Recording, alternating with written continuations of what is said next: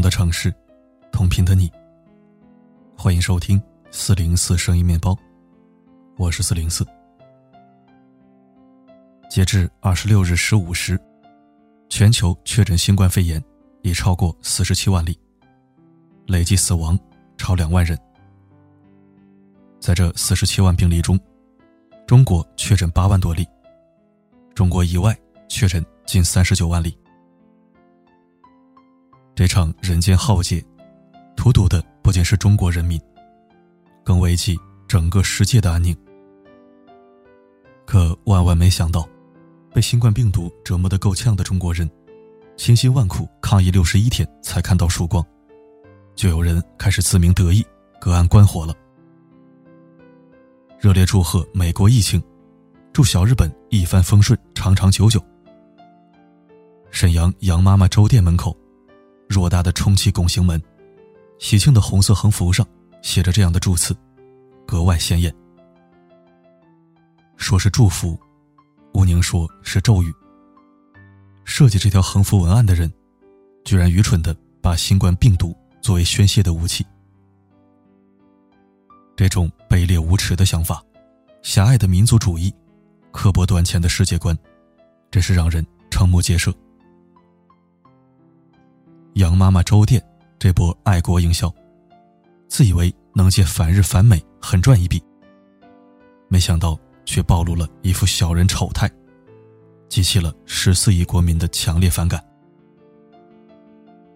用疫情拉仇恨做生意，不仅无耻下作，更是对我们泱泱大国谦逊仁厚形象的丑化。还记得中国疫情爆发伊始。也看到部分国家以及海外民众对中国流露出敌对情绪。特朗普在社交媒体上公然称新冠病毒为“中国病毒”“武汉病毒”。美国佛罗里达州伯曼律师团队指责中国未能遏制新冠病毒，致使蔓延全球，要求中国赔偿数十亿美元。丹麦媒体挖苦中国疫情，将中国国旗上的五角星标志。改成新冠病毒的样子。每一个被恶意重伤、无端诋毁的中国人，都曾经历愤怒、委屈和悲哀。这种愚蠢且下流的民族仇恨，带来了什么呢？只有无尽的伤害、加深的裂痕和不休的冲突。中国古老的文明里留下过一句：“己所不欲。”五十余人，便是在提醒我们：正是因为我们遭遇、痛恨、鄙视这种不公正和不人道，所以更加不能将我们厌恶的言行加诸于他人。杨妈妈粥店门口的这一幕，传到了日本 Twitter 上，引起了广泛热议。一些对中国本不了解或者先前就有误解的日本人，更加仇视中国人。我们希望看到这样的局面吗？希望如此展现大国气魄吗？你污名化我，我借机羞辱你，长期陷在恐怖的仇恨逻辑中，就会被一种激情的报复情绪遮蔽理智和友善。没有人想去了解真相，根本看不清所谓的敌人是什么样子，就一股脑跳上前对骂和厮打。这不是巍巍中华的气度，也不是走向世界和平的途径。冤冤相报，最终不过是两败俱伤。昨天，B 站排名第一的一则短视频吸引了我的注意。由于总统反复强调中国病毒，纽约乃至全美的丑化情绪不断高涨。身在美国纽约的 UP 主，用视频。记录下了发生在华人社圈的一系列被敌对事件。有人出言挑衅，对华人凌辱谩骂；有人在街头对华人实施暴力威吓；还有的犯罪分子以政府指派名义，伪装成 CDC 检测员，上门诈骗抢劫。为了应对这种情况，在美华人开始建立紧急互助群。大家以邮编为单位，把同一区域的华人邻居拉到这个群里。如果有紧急情况发生，比如入室抢劫、恶意攻击、诈骗等，只要在群里报告自己的位置，身边邻居就会集体出动。有执照、获得合法枪支持有资格的人会拿出武器；没有武器的人可以抱团示威，鸣笛示警，制造声势，吓退罪犯。视频末尾，UP 主提到了洛杉矶屋顶的韩国人。他说了这样一句话：“华人已经是不好惹的角色了，请大家一起见证海外华人团结一致的过程。”简单给大家介绍一下，洛杉矶屋顶的韩国人是什么来头。一九九一年，一位出狱的黑人小哥被白人警察殴打。当地的黑人和拉美移民游行反抗，最后发展成了无序的暴乱。韩国城的韩裔遭了殃，黑帮抢砸韩裔店铺，侵占他们的财产，逼得韩国移民聚集区的男人拿起了机枪自卫。最终，这次暴乱，六十三人死亡，其中一人为韩裔。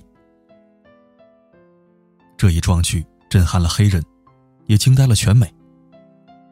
谁都不敢相信，以谦卑老实著称的亚洲人，一旦凶狠起来，杀伤力爆表。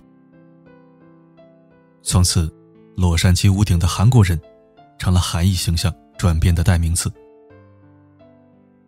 讲这两个事件是想说，任何民族都不会忘记国家耻辱。事儿来了，我们不怕事儿，但我们也不主动挑事儿。海外华人抱团反抗。洛杉矶韩裔持枪自卫，是正义合理的，却也是迫于无奈，不愿发生的。民族仇恨一日不消，种族歧视一日不除，互相攻击和无尽的伤亡就会持续。灾难之中，没有人可以独善其身。一个人，不仅是各自国家的国民。也是地球村的村民，一荣俱荣，一损俱损。只有全球疫情尽快结束，世界恢复和平稳定，中国才能发展的更好。日本株式会社主妇生活社的一位编辑，在武汉疫情期间，做好疫情相关的翻译工作，尽可能传达准确的资讯。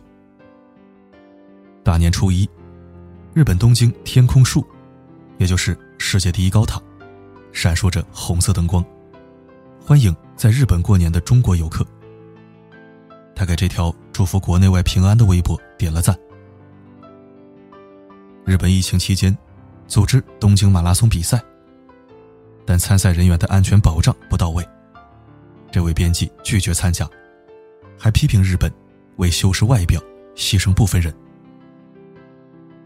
比起杨妈妈粥店夺人眼球的条幅，这些普普通通的事情毫不起眼。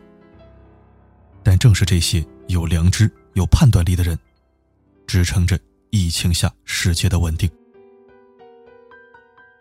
奥古斯汀说过：“所谓美德，不过是一种正确的爱。它让你爱应该爱的，恨应该恨的。在此意义上，道德。”并非只是品行，它更意味着明辨是非。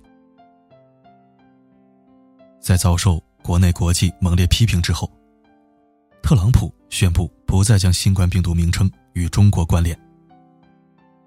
曾拿新冠病毒侮辱中国的丹麦，人口不到六百万，确诊病例累计一千五百九十一人。要知道，人口超过一千万的中国江苏省，累计确诊。只有六百三十八例。对灾难缺乏敬畏，对人性缺乏关怀的人或者国家，迟早会得到惨痛的教训。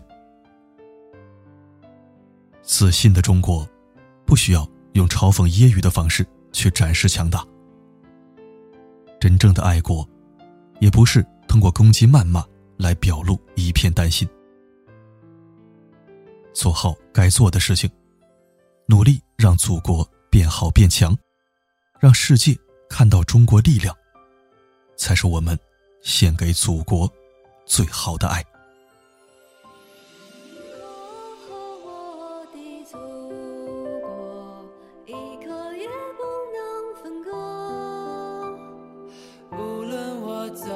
到哪里，都留下一首赞歌歌唱那一座高山感谢收听。说实话，前几天看到这张条幅的照片流传的时候，就感觉脸上一阵滚烫。怎么都二零二零年了，还有这种脑袋被门挤了的爱国方式？况且，这种所谓的爱国，也不过是为了哗众取宠、博眼球、博关注。可以说是非常下作而卑鄙的。他这不是爱国，这是在毁国害国。中国现在正在支援全世界，尽显大国风范。你在国内搞这些丢人现眼的动作，是在给国家添乱吗？是想让美国人民觉得特朗普说中国病毒说对了是吗？这种企业。我觉得就应该强制停业整顿。特殊时期出来抹黑国家民族形象，和那些千里送病毒的海归国人有什么区别？中国已经不是那个靠打嘴炮找存在感的国家了，现在是世人瞩目的救世英雄。请大家一定要明确自己的身份和立场，切不要弄巧成拙。自毁长城。好了，今天的分享就到这里。我是四零四，不管发生什么，我一直都在。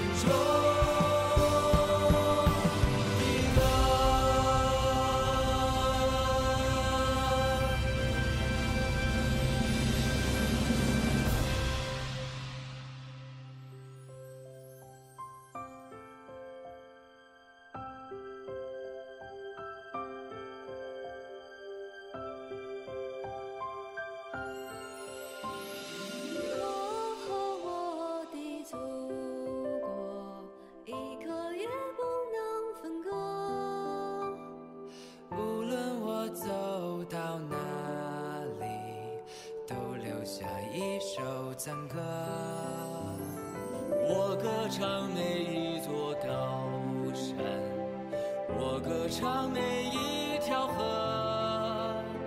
袅袅炊烟，小小村落，路上一道辙。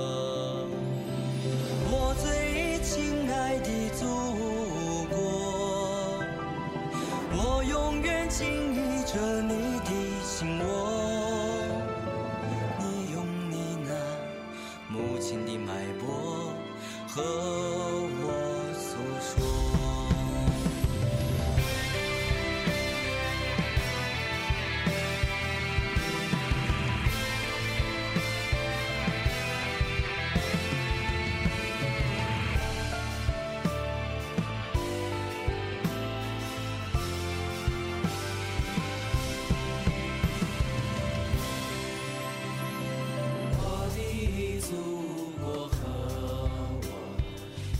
海和浪花一朵。浪是那海